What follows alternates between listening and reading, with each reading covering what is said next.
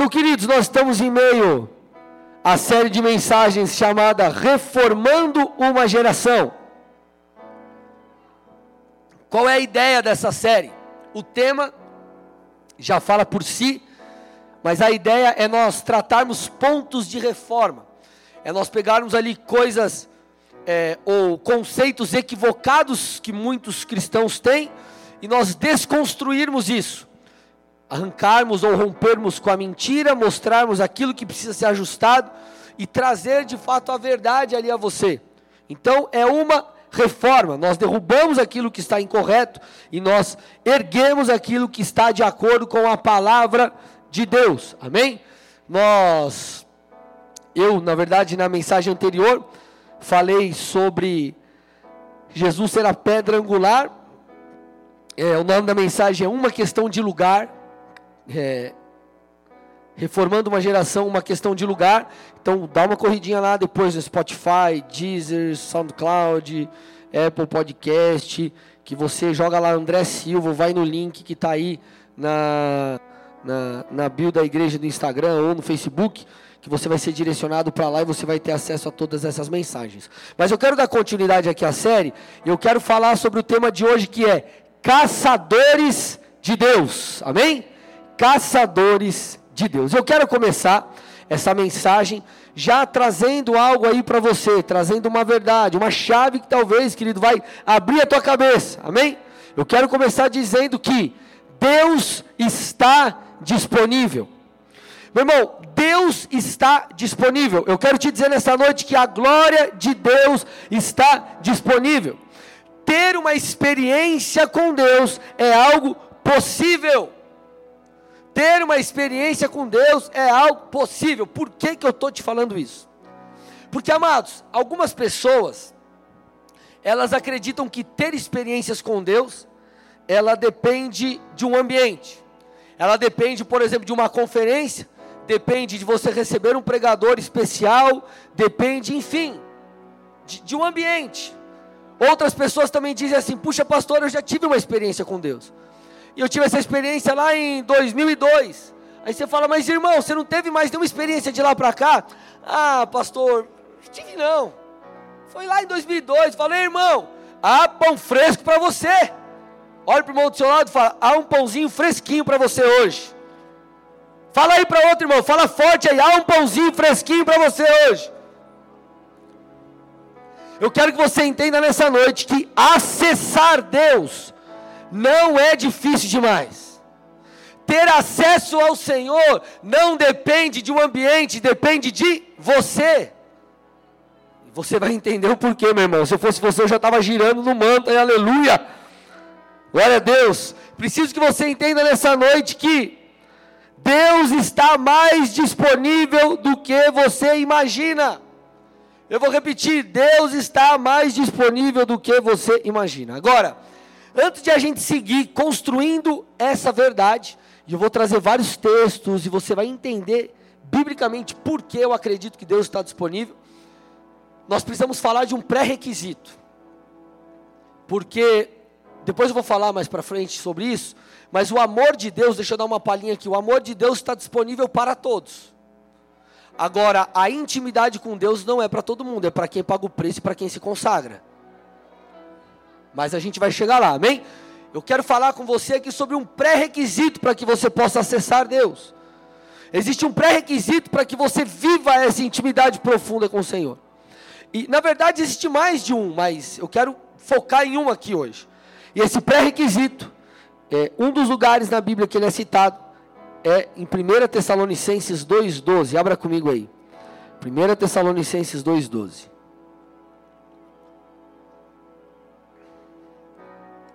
Olha lá. Aconselhamos, incentivamos e insistimos para que vivam de modo que Deus considere digno, pois Ele chamou, ou pois Ele os chamou para terem parte em seu reino e em sua glória. Vamos estudar isso aqui de trás para frente. O texto está falando que Deus nos chamou para ter parte, para ter acesso ao seu reino e à sua glória. Eu vou repetir. O Senhor está dizendo que Ele nos chamou, Ele nos deu acesso ao seu reino e à sua glória. Porém, o pré-requisito está no começo. Ele fala assim: sim, eu te dei acesso ao meu reino e à minha glória, mas eu te aconselho, eu te incentivo e eu insisto. Eu aconselho, eu incentivo e eu insisto. Uma outra versão fala: eu exorto que vocês vivam de modo apropriado, que vocês vivam de modo digno. Então, quer ter acesso à glória de Deus, quer ter parte com o reino de Deus, viva de modo digno. O que é viver de modo digno? Querido, andar em santificação, andar em arrependimento, reconhecer os seus erros e mudar constantemente. Se arrepender verdadeiramente. Porque, querido, a santificação, ela é necessária, ela é pré-requisito para que você acesse de fato esse lugar de intimidade mantenha essa intimidade com o Senhor. Sem santificação, você não terá acesso a isso. Sem santificação, você não terá acesso a isso. Agora, o que significa santificação? Santificação é igual a separação. Santificação, um sinônimo, se assim eu pudesse dizer, ou resumir uma palavra, seria separação. Santificar-se é separar-se daquilo que é profano, é separar-se do mundo. Mas peraí, pastor, ah, a Bíblia não diz que eu sou luz do mundo? Então eu não posso conversar com pessoas que não são crentes? Então eu só tenho que conviver com gente da igreja? Não é isso, irmão. Você é luz do mundo. Só que você influencia o mundo, você não é, você não é influenciado por ele. Você traz luz para o um mundo que está em trevas, mas você não se mistura com ele. Você exerce influência sobre aqueles que convivem com você e não o contrário. Você se separa daquilo que é sujo, daquilo que é impuro, mas você convive com aquelas pessoas. Então você não precisa ser um ET.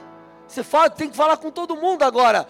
Quando passou para o lado de cá, envolveu o pecado, você pula fora. Eu, eu lembro na época de faculdade. A galera às vezes ia pro boteco, ia não sei o quê. Aí, ou, às vezes passava a menininha, os caras, oh, a mina, a mina aí, a mina aí. Falavam umas coisas que não posso falar, né? Mas, enfim. Aí eu falava, não, não, não, irmão. Irmão não, né? Falava, não, não, não. Irmão, imagina. Falou, não, não, não, eu tenho uma só para mim. Eu já namorava, era noivo dela. Já, não, cara, eu... os caras cobiçando, mexendo, falando, zoando. Viajava, é, na época, em treinamentos do banco. A gente ia, de repente, para São Paulo fazer um treinamento. Cara, só baderna. Os caras iam lá, cara ia pro rolê, ia pra balada. Eu ficava no hotel, ficava na minha. Tava na mesa com os caras trocando ideia, de repente no aeroporto, troca ideia normal, vindo para voltar para Curitiba. De boa. Tá lá jantando, todo mundo junto, tá no treinamento, todo mundo convive. Agora, pulou para a banda daqui. Ei, meu irmão, eu sou separado, cara. Eu convivo com você, eu te influencio, eu sou luz. Mas eu não vou misturar com as trevas. Eu, puf, eu me separo. Você está entendendo? Sim ou não? E isso a separação, o romper com o pecado, o romper com a mentira, o romper com o adultério, com a cobiça, com o vício, com a fornicação, enfim. É o que vai permitir, é uma das coisas que vai permitir você se associar, entre aspas, com Deus.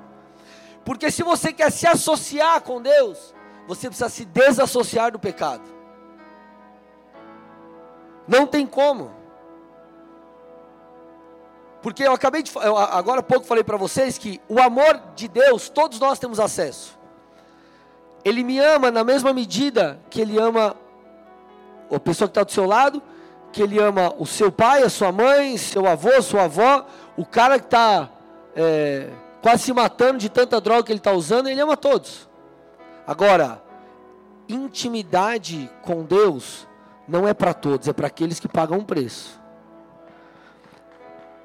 O amor de Deus é de graça, mas a intimidade com Ele não é. Eu vou repetir: o amor de Deus é de graça, mas a intimidade com Ele não é. Você vai ter que se consagrar, você vai ter que pagar o preço. Como eu falei numa das últimas pregações, você vai ter que amar a Deus com o teu coração e com a tua alma. Você vai ter que amar a Deus com a sua força, você vai ter que amar a Deus com o seu entendimento. Essas coisas, elas provam se você de fato ama a Deus ou não. Então, se você talvez está nessa condição de, puxa, pastor, eu preciso mudar, meu irmão, se arrependa. Se arrependa e mude, porque a, a, a principal coisa que você vai perder é a intimidade com Deus. É a principal coisa que você pode deixar de acessar. Por que, que eu estou te falando isso? Porque, meu irmão, Deus quer se revelar a mim e a você. Ele quer ter um relacionamento íntimo, profundo, querido, comigo, com você. Ele quer se revelar. Ele quer liberar a sua glória. Eu vou repetir aqui. Ele quer liberar a sua glória. A glória de Deus, ela está disponível. Se é para Jesus, tem que ser forte aí, amém? A glória de Deus está disponível. O que determina se você vai receber isso ou não, não é o ambiente, cara. Mas é você. Você vai compreender. Eu acabei de passar a introdução, agora a gente vai construir juntos essa ideia. Para você poder pegar isso e o Senhor ministrar o teu coração profundamente. Vamos lá. 1 João 4, 1 João 4, 19 gente vai ler dois textos seguidos aqui. O 19, depois o, o versículo 10. A gente vai para o 19 e depois volta para o 10. 1 João, 1 João 4, 19 diz assim: Nós amamos, ou nós o amamos, porque ele nos amou primeiro. O texto está falando que nós só podemos amar ao Senhor porque antes de nós o amarmos, ele nos amou. E se você voltar alguns versículos e ir lá para o versículo 10, ele diz assim: É nisso que consiste o amor. Deus nos amou primeiro, amém? Em que consiste esse amor? O texto está falando. Não em que tenhamos amado a Deus, mas em que Ele nos amou e enviou Seu Filho como sacrifício para o perdão de nossos pecados. Então, gente, vamos lá. Não fomos nós que buscamos Deus em primeiro lugar, mas foi Ele. Ele nos amou primeiro. E porque Ele nos amou, o que, que Ele fez? Ele enviou o Seu Filho Jesus para morrer no nosso lugar. Agora, antes de você achar isso apenas uma história bonita, eu quero falar aqui para você por que Jesus morreu no nosso lugar. Por que foi necessário Jesus morrer no nosso lugar? Porque é, isso é tão batido nessa tecla que as pessoas, é, isso daí já cai meio tipo no automático. Alguém começa a falar do amor de Deus, que Jesus morreu na cruz, você liga o modo, tipo modo avião, você não conecta com mais nada. E você, ah, tá tudo bem, meu irmão. Esse é o principal presente, cara. Porque eu vou te falar uma coisa aqui. Sabe o que te dá acesso à presença de Deus, à glória de Deus? Você vai entender. Não é o ingresso da conferência, é o sangue de Jesus. Você vai entender daqui a pouco isso. Você vai entender daqui a pouco isso. Vou repetir só para você guardar aí. O que te dá acesso à glória, ao poder, a um toque sobrenatural, não é o ingresso da conferência, mas é o sangue de Jesus. Fica com isso. Fica com isso que você vai entender. Presta muita atenção. Por que Jesus morreu? Por qual motivo a morte de Jesus foi necessária? Colossenses 1, 19 e 20 pois foi, foi, pois foi do agrado do Pai que toda a plenitude habitasse no Filho, e por meio dele o Pai reconciliou consigo todas as coisas, olha lá, por meio de Jesus o Pai reconciliou consigo todas as coisas, por meio do sangue do Filho na cruz, o Pai fez as pazes com todas as coisas, tanto nos céus quanto, quanto ou como na terra. Sabe por que Jesus morreu? Para que eu e você fôssemos reconciliados com o Pai. Sem a morte de Jesus, eu e você não poderíamos viver o que nós vivemos hoje. Entrar nesse ambiente de intimidade e ter esse acesso a Deus, ter essa plenitude, ter essas experiências, ouvir o Senhor, andar em intimidade com Ele, sem o sangue de Jesus, isso não seria possível. Talvez você e eu ainda estivéssemos lá matando animais, fazendo sacrifício de animais, como no Antigo Testamento, para ter remissão de pecados. Legal, pastor, entendi, mas o que, que isso muda mesmo na minha vida? O que, que isso muda mesmo na minha vida? Vamos pular um versículo ou dois. Os próximos dois, Colossenses 1, 21 e 22. O apóstolo Paulo nos traz a resposta. Então ele vem falando, né, que nós fomos reconciliados por causa do sangue de Jesus. Aí ele diz: Isso inclui vocês, que antes estavam longe de Deus, eram seus inimigos, dele separados por seus maus pensamentos e ações. Agora, porém, ele os reconciliou consigo mesmo por morte. É.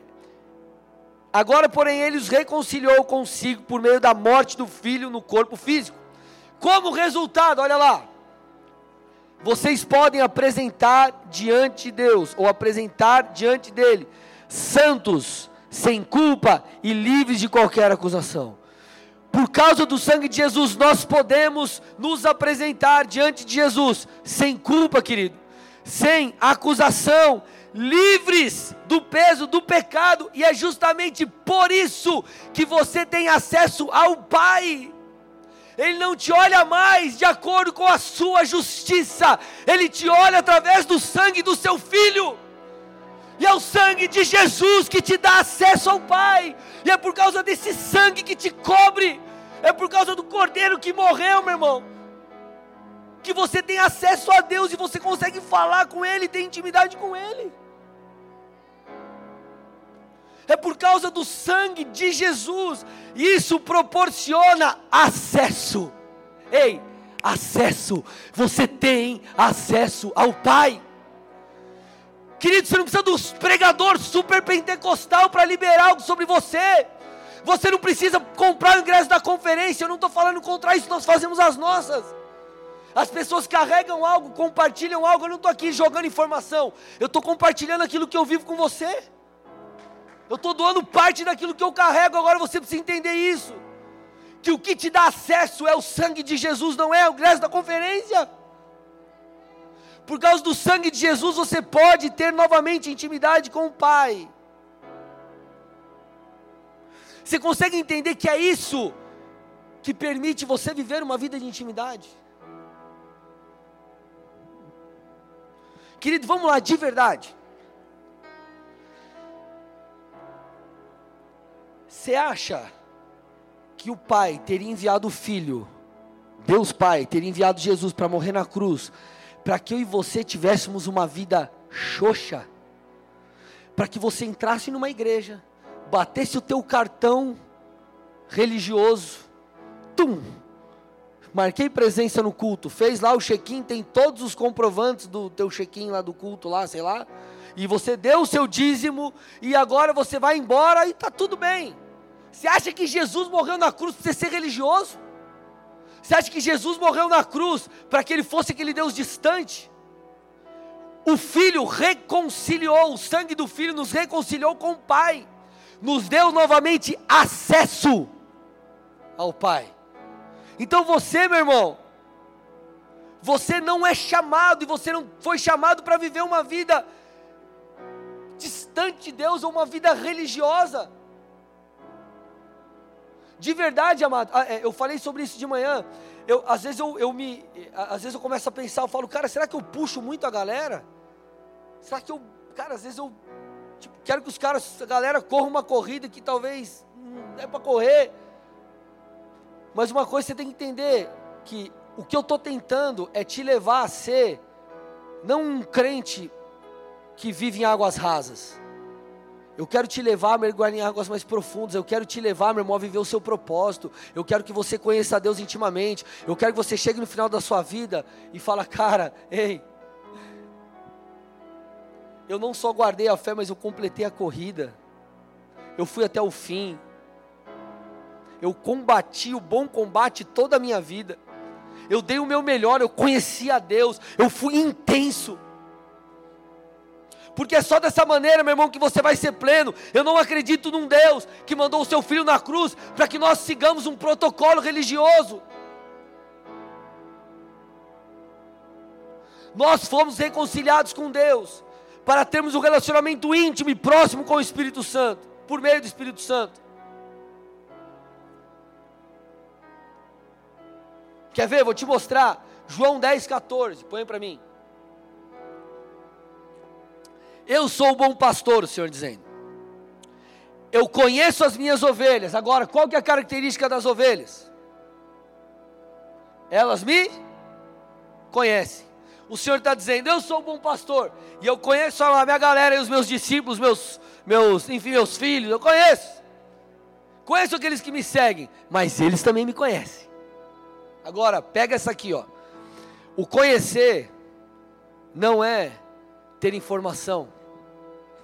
O conhecer não é como se você olhasse alguém por uma ficha cadastral ou um RG e falasse nome, filiação, data de nascimento, local de nascimento. Não. É conhecer intimamente. Não é conhecer Jesus porque você sabe um monte de coisa dele que está na Bíblia. Não, olha lá, Jesus é o Filho de Deus. E ele veio, morreu no meu lugar. E passou o que passou, sofreu. E você conta um monte de parábola que Jesus contou. Não é informação, irmão, é conhecer ele intimamente. É conhecê-lo intimamente. Esse, as minhas ovelhas me conhecem no original, fala sobre isso. Conhecer intimidade conhecer mesmo. Então vamos lá, presta atenção aqui. Eu quero que você entenda que a glória de Deus está disponível, que você não é chamado para ver uma vida xoxinha com Deus. Porque, olha lá, vamos construir, vamos costurar aqui um pouco a coisa. Ele nos amou primeiro, certo? Porque o Pai nos amou primeiro, e diante da condição da humanidade pecaminosa, por causa do pecado de Adão, o que, que ele fez? Envia o Filho para reconciliar a humanidade, reconciliar todos aqueles que nele creem e se arrependem com Deus Pai. A característica daqueles que seguem ao Senhor é conhecê-lo intimamente.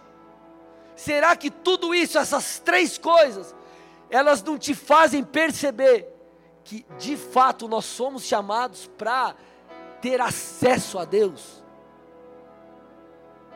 a ser visitado por Ele, a, a, a de fato é, acessar a Sua glória. E meu irmão, eu quero reformar a tua cabeça hoje, eu quero que você saia daqui mudando, pensando, mudado, pensando diferente. Abacuque 2,14 diz assim: Porque a terra se encherá do conhecimento da glória do Senhor, como as águas cobrem o mar. Aqui Obviamente, ele está falando sobre dois momentos da glorificação do Senhor. O primeiro aconteceu lá diante da queda de Babilônia em 539 a.C. Agora, ele também aponta para a queda da Babilônia espiritual do fim dos tempos. Fala sobre esses dois momentos. Porém, existe uma terceira coisa aqui, que é um apontamento profético que é o apontamento daquilo que ele quer fazer hoje, amanhã, ano que vem, no outro ano, ou no próximo mês, ou daqui dois meses, ou hoje, amanhã, enfim. Ele quer encher a terra com o conhecimento da sua glória. Isso não aponta só para o que aconteceu no passado, porque o Senhor foi glorificado com a queda de Babilônia, e o Senhor também não será apenas glorificado quando a Babilônia espiritual cair, no fim dos tempos, mas isso aponta para aquilo que Ele está fazendo hoje e para aquilo que Ele vem fazendo no decorrer dos tempos. O Senhor tem enchido a terra com o conhecimento da Sua glória. Isso, querido, está disponível para você, você precisa entender isso.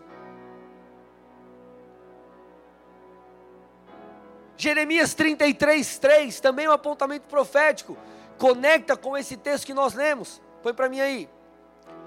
Jeremias 33, 3. Clama a mim e responder-te-ei, e anunciar, e anunciar-te-ei coisas grandes e firmes que não sabes. Deixa o texto aí. Olha o que ele está falando aqui, ó. Clama, que eu vou te responder. Querido, clamar é tipo um grito. Não é que você tem que ficar gritando no culto, Deus! Não é isso. É que você isso fala de uma disposição interna. Clama a mim, que eu te responderei. E sabe como ele vai responder? Anunciando coisas grandes, firmes, que você ainda não sabe.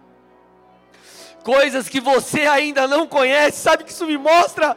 Ainda há algo para recebermos de Deus há mais de Deus, há águas mais profundas. O Senhor quer se revelar a você. Ei, irmão, você não é chamado para viver uma vidinha xoxa, para conhecer Deus por informação, como se você tivesse uma ficha cadastral de um cliente seu, ou de um fornecedor seu, porque para muitos Jesus é um fornecedor, chega na prateleira do mercado, eu quero esse produto, produto cura de enfermidade, ele pega. Agora eu quero é, é, é, o produto paz de espírito, ele pega. Agora eu quero o produto porta de emprego, ele pega. Não que Deus não vai te abençoar, cara, Ele vai te abençoar, Ele é teu pai, cara. Agora, se você tem as coisas e não o tem, você perdeu o principal. Vocês estão comigo ou não? Ele quer se revelar a você. Ele quer se revelar de uma maneira mais profunda. Aí talvez você diga assim: beleza, pastor, mas por que, que eu não tenho experiências com Deus então? Se isso é tão verdade, se Deus ele está cobrindo a terra com o conhecimento da sua glória, se Ele está falando, clama que eu vou mostrar, por quê que Ele não me mostra? Por que, que eu não tenho experiências? Agora eu quero quebrar um sofisma, um paradigma, eu quero que você entenda. O que é, e eu quero fazer isso, fazendo, é, trazendo algumas reflexões ou fazendo algumas perguntas. O que é uma experiência com Deus para você? Para você, o que é ter uma experiência com Deus? Ah, pastor, talvez você me diga. Experiência com Deus é quando Deus fala comigo. O leão ruge, como a pastora cantou. Legal. Agora, experiência é Deus falar com você. você ah. Quer ver como você não precisa de uma conferência de uma grande manifestação para você ter uma experiência? O que, que é a Bíblia, irmão? A Bíblia é o que é a palavra de Deus. Se a Bíblia é a palavra de Deus, através dela, Deus, o que, que ele faz? Ele, você vai responder, fala, tá? Através da palavra de Deus, o que, que ele faz com você? Ele, opa, se ter uma experiência com Deus é Deus falar, e a própria palavra de Deus é a palavra de Deus escrita, se Deus fala por meio dela, por meio das escrituras, eu te pergunto, por que você não tem uma experiência com Deus na Bíblia? Hum. Por que, que ler a Bíblia para você é algo muito chato? Sabe por quê? Porque você talvez lê a Bíblia procurando qualquer outra coisa, menos Ele. Porque talvez você está se enchendo de informação e está esquecendo de procurar o tesouro que está escondido. Talvez você não está cavando como quem quer, é, você não está procurando como quem quer achar. Se Deus fala conosco através de Sua palavra, por que você não considera isso como uma experiência? Se Deus fala conosco através de Sua palavra, por que você não se abre para ter uma experiência quando você lê a palavra?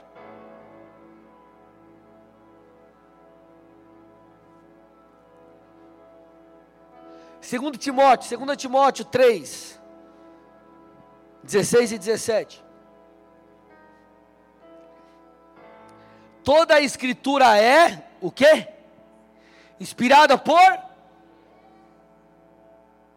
por Deus ou é divinamente inspirada, e útil para o ensino, repreensão, correção, educação na justiça, a fim de que o servo de Deus seja perfeito e perfeitamente habilitado para toda boa obra.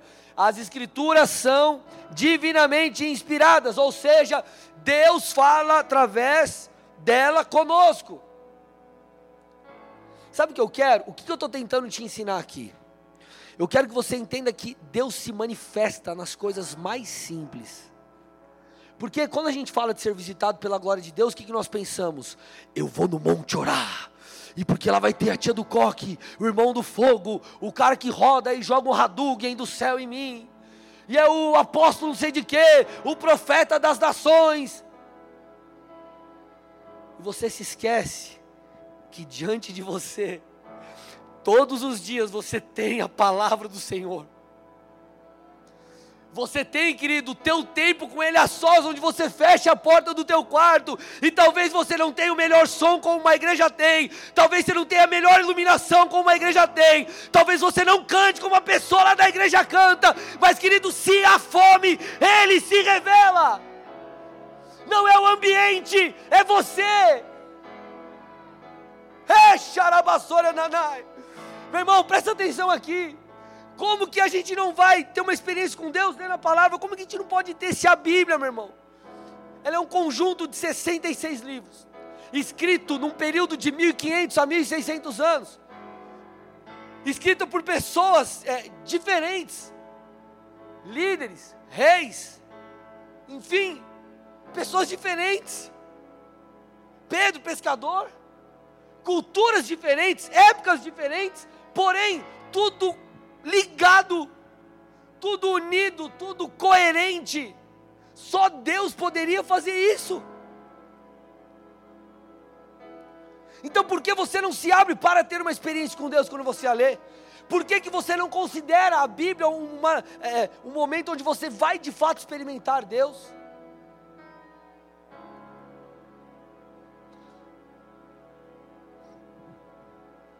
Por que você não tem uma experiência, por exemplo, quando você lê a palavra. E eu falo experiência, irmão, não estou falando que você tem que cair no chão, fogo, mas aquilo o cara entrar e aquilo falar com você. É porque talvez você é indiferente quando você busca, quando você lê.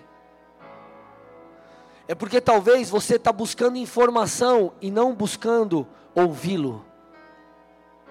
Porque você não está o buscando quando você lê, mas você está se enchendo de palavras.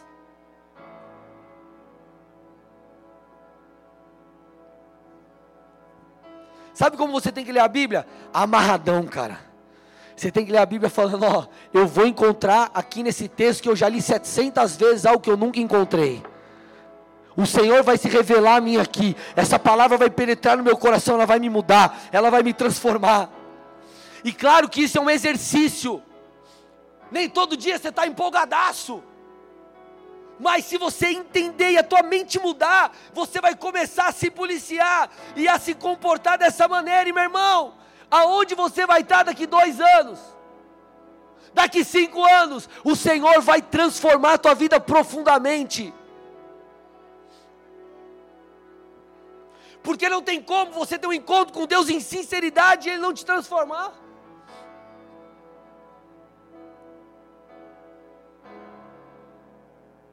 Não é que Deus está em silêncio.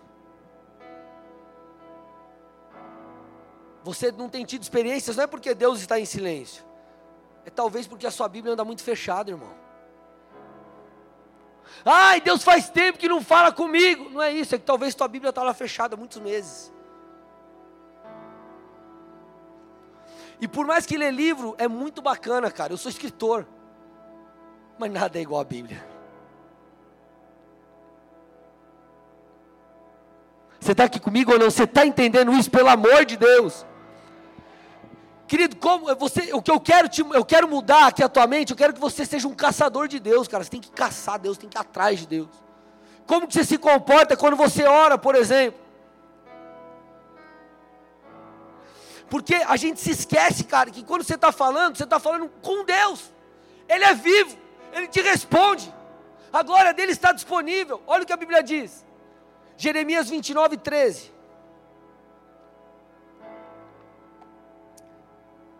Vamos ler por partes aqui. Vocês me buscarão e me, e me acharão. Ponto, deixa aí o texto. Querido, Deus tá, o Senhor está nos dando uma garantia. É um apontamento profético também daquilo que Ele quer fazer com a gente. Ó, vocês vão me buscar e vocês vão me achar. Cara, imagina isso. Imagina Deus chegar e falar assim para você: você vai me buscar e você vai me achar. Você vai falar, mano. Você vai me buscar, você vai me achar. Você vai buscar-me agora e você vai achar. Você, cara, você vai me encontrar. Você vai ter uma experiência comigo. Você vai receber uma revelação minha. Você receberá o meu amor. Ele está te dando uma garantia, mas ele coloca um requisito. Ele fala quando. E o texto diz: é quando você me buscar de todo o coração. De todo o coração, ou, colocando um linguajar mais pentecostal dos crendo fogo, canela de fogo aí, quando você tem fome de Deus, você vai encontrá-lo quando você tiver fome de Deus. Quando você o buscar com um desejo intenso, meu irmão, Davi é um dos caras mais sinistros que eu acho, a palavra. O camarada errou, mas a gente também erra. Só que ele era um homem segundo o coração de Deus e ele soltava umas, cara, que era sinistro. Olha essa, Salmo 27, 4. Salmo número 27, verso 4. Uma coisa peço ao Senhor e a buscarei: que eu possa morar na casa do Senhor todos os dias da minha vida. Aí ele diz: ele não fala que ele quer morar na casa do Senhor para ele receber uma cura. Não que isso não é justo. Ele não fala que ele queria morar na casa do Senhor, que ele queria habitar na casa do Senhor, que queria estar com Deus para vamos trazer para a nossa época aqui, para uma porta de emprego, para ele trocar de carro, para ele qualquer outra coisa. Ele diz: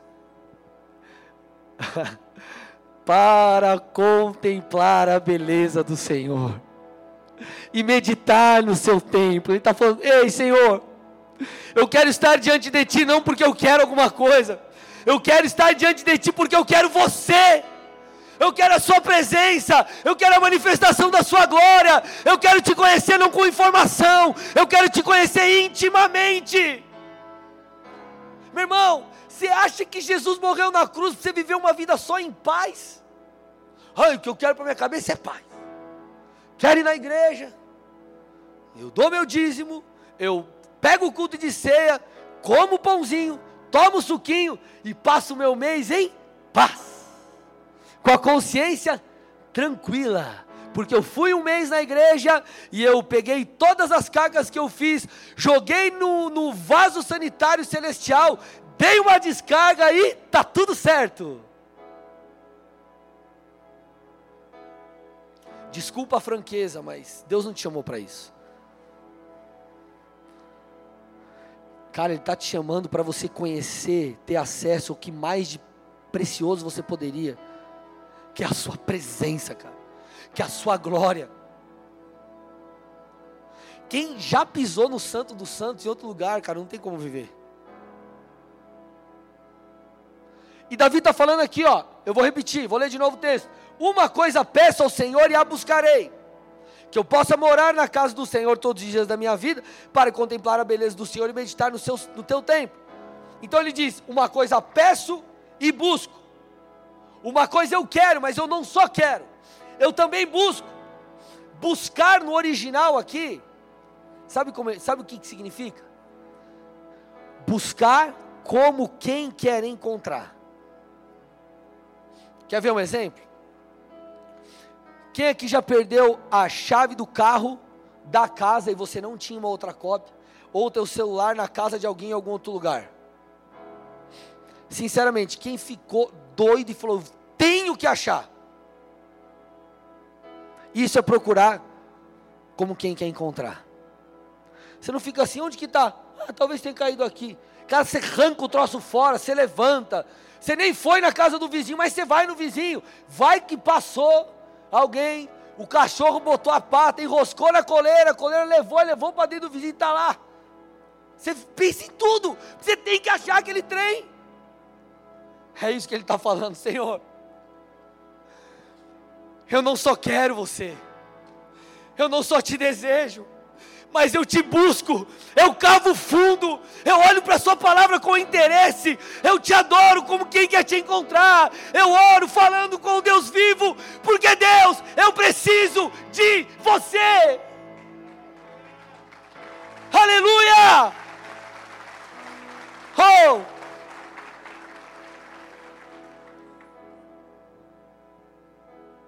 Meu irmão, e se você vivesse assim? Imagina aí. Por um ano. Como estaria a sua vida? Ou como seria a sua vida? Por dois anos. Como seria a sua vida? Por dez anos. como seria a sua vida. E por uma vida toda, como você chegaria no final dela?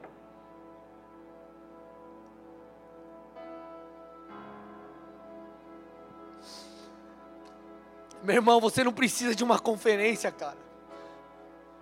Você não precisa de um super pregador. Não que isso não é necessário, é necessário. Deus escolhe momentos para nos visitar. Ele usa pessoas para compartilhar coisas conosco. Mas eu tentei falar, usar exemplos simples, oração, leitura bíblica, que são disciplinas espirituais básicas para você entender que você pode encontrar Deus enquanto você faz isso. O que determina, o que determina as nossas experiências não é o ambiente, mas é a nossa fome. O que determina se você vai ter ou não uma experiência não é o ambiente, mas é a sua fome, querido. Eu já fui em conferências com a cabeça voada, sabe o que eu recebi? Informação, nada mais que isso. E talvez você já foi na casa do irmão, que ele mal sabia tocar um violão, mas vocês tinham fome de Deus, sabe o que vocês tiveram? A glória, sabe o que vocês acessaram? A presença, sabe o que vocês receberam? A presença do Filho. Não é o ambiente, é a sua fome. Prometo que eu termino ainda hoje, aleluia. Eu quero que você entenda: Deus está mais disponível do que você imagina. João 6,35. Jesus respondeu: Eu sou o pão da vida. Eu sou o pão da vida. Quem vem a mim jamais terá fome, e quem crê em mim jamais terá sede. Querido, Jesus é o nosso pão, o nosso alimento. Agora, sabe o que é interessante? Quando Jesus fala que Ele é o pão da vida, sabe para que ele está apontando também. Ele faz referência ao maná. O que era o maná? O maná era um alimento que o Senhor mandava no deserto. Só que aquele alimento, alimento era o alimento físico que o Senhor mandava para o seu povo.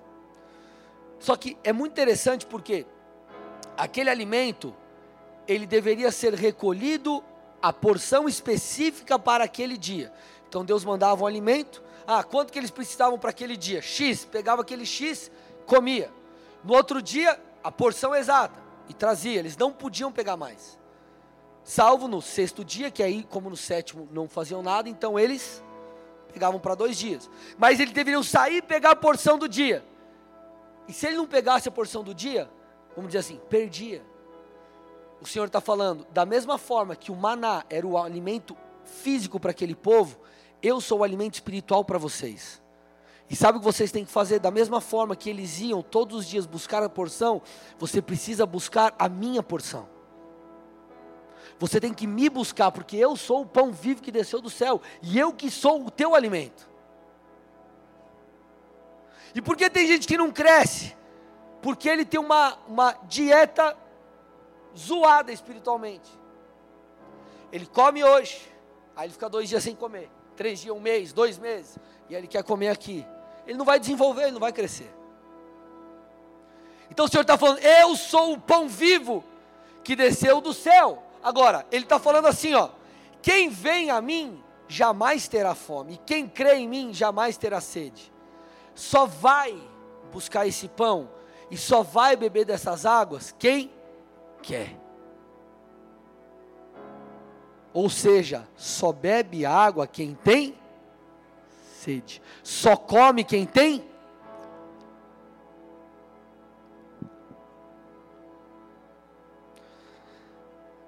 Vou fazer um teste. Eu fiz essa pergunta de manhã e a resposta não foi como eu esperava, mas vamos ver se vocês também vocês são mais controlados. Você já foi na casa de alguém e, cara, a pessoa mas deu um monte de comida, comida, comida, comida, comida, comida. E você comeu igual um leitão velho, assim, aquelas que você tem que soltar o botão da calça. Senão você não consegue nem sentar no sofá. Você vai dirigir, quem já passou por isso? Você vai dirigir e você tem que soltar o botão da calça, você não pode mexer. Se mexer, zoou. Ah, gente, pelo amor de Deus, levanta a mão aí, vai. Aê, aleluia. Aquele dia que você come igual um leitão velho. Aí quando, né? terminou de comer, chega na tua avó, por exemplo, ela fala, puxa, esqueci uma outra coisa lá, e ela traz aquele prato top. Quem aqui, por ter comido muito, por não ter fome, não comeu? Quem comeu? Tá bom, todo mundo come, beleza. Mas vamos imaginar, igual de manhã, mas vamos imaginar, você entendeu o conceito. Porque você não tinha fome, você não comeu. Porque você não tinha fome, você não desfrutou. Porque você não tinha fome, você não aproveitou daquele banquete. Se você não tiver fome, você não vai aproveitar do banquete celestial. Você vai perder. Você não comerá. Você não desfrutará. Então ele está falando: quer esse pão? Vem e come. Quer dessas águas? Vem e bebe. A sede te levará a beber, a fome te levará a comer. Isso é tão simples, mas ao mesmo tempo é tão profundo, cara. O que vai te levar a comer é a fome, o que vai te levar a beber é a sede. E quando você entende isso, você fala: cara, peraí, Deus está mais disponível do que eu imagino. A glória dele está disponível, ele quer me visitar, ele quer falar comigo, ele quer derramar algo sobre mim. Você começa a ser intencional e você começa a construir um relacionamento com Deus dia após dia. E não só isso, você passa a ser alguém intenso. Intenso, não estou falando que você vai ter que ficar gritando, pulando, igual eu, vai ler a Bíblia e você, oh Jesus, fala comigo. Então você tem que ser assim, irmão. Mas é, é uma intensidade interior. Porque você sabe, meu irmão, que você está diante da palavra de Deus. Você sabe que você pode, talvez, naquele culto ser tocado. Você sabe também que naquela conferência tua vida pode ser mudada. Só que não é a informação, é a tua fome. Quando você entende isso, eu estou indo para o final, por favor, me dá mais uns minutos. Você começa a ser um perseguidor de Deus, você começa a ser um caçador de Deus. Gente, no dicionário mesmo, dicionário mesmo, português, né, hebraico, original, português. O que significa perseguir? Perseguir fala ir no encalço. Ir no encalço. Ir no encalço é perseguir a presa. Aí o bichão está perseguindo o bichinho. Ele vai lá na bota do bichinho, o bichinho vai, o bichinho vira, ele vai atrás. Aí o bichinho pula, ele vai, dá um jeito de encontrar, ele persegue, ele vai atrás. Ele quer comer o bichinho. Então ele não larga o bichinho, ele vai atrás, ele persegue o bichinho, bichinho dos infernos. Eu vou pegar você. Ele vai atrás do bichinho. Perseguir fala sobre procurar alguém com frequência e insistência. É procurar alguém com frequência e insistência. Vai lá, você procura, aí você não consegue, você procura de novo, você não acha, você vai de novo, e você insiste, você não desiste, e você vai de novo e outra vez, enfim. Sabe quando você começará a acessar coisas ocultas que você não conhece? Quando Cristo for a sua obsessão. Aqui eu já estou indo para um nível além.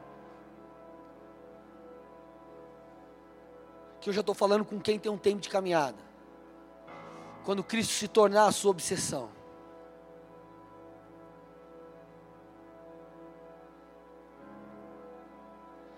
Quer ver como Cristo está à nossa disposição? Como nós podemos ser cheios da glória de Deus? Efésios 5,18. Estou finalizando, gente. Daqui a pouquinho.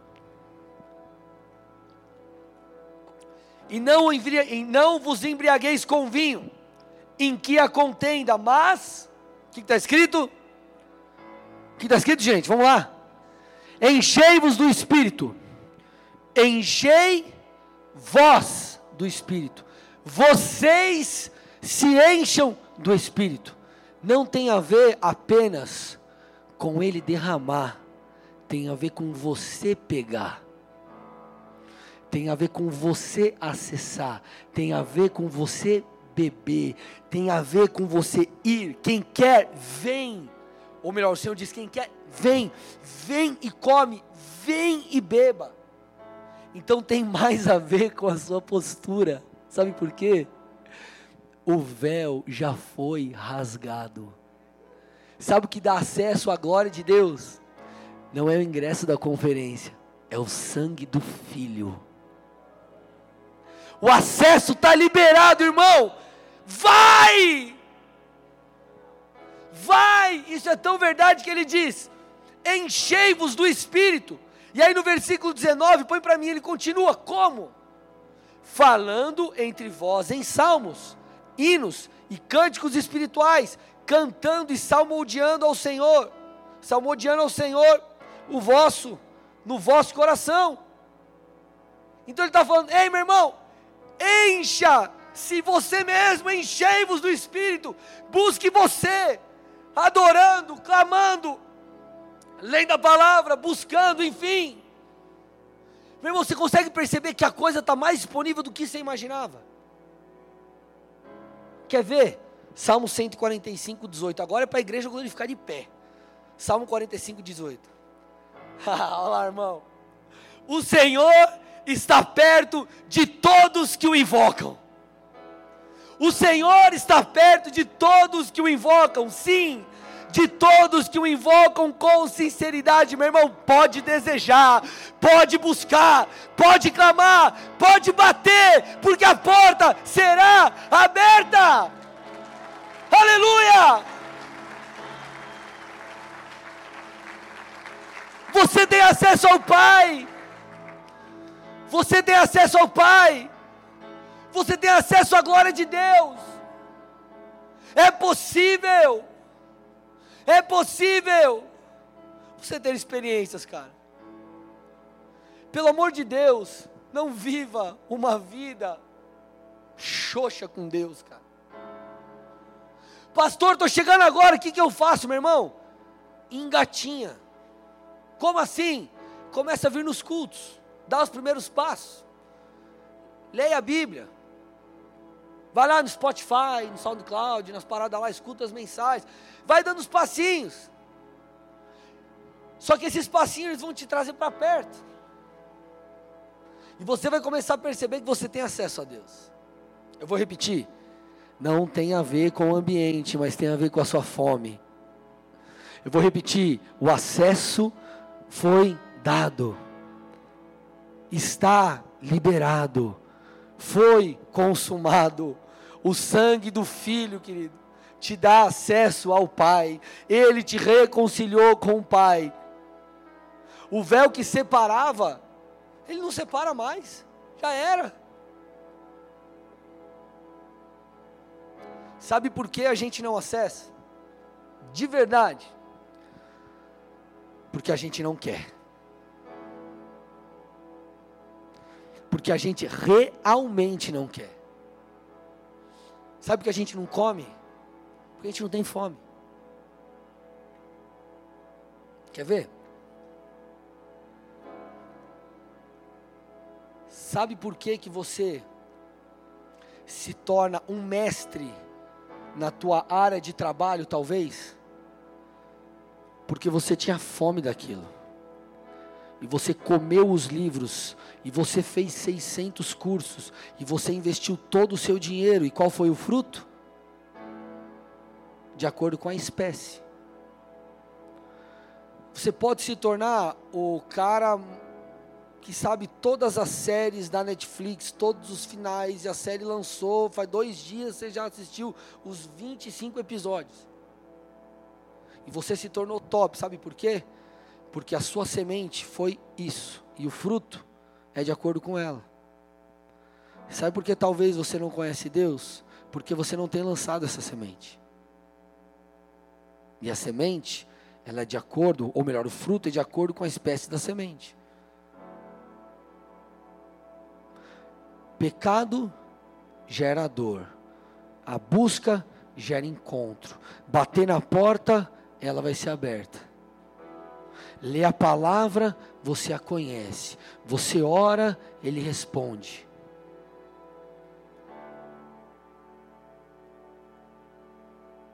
É de acordo com a semente. quero que você fique de pé no seu lugar.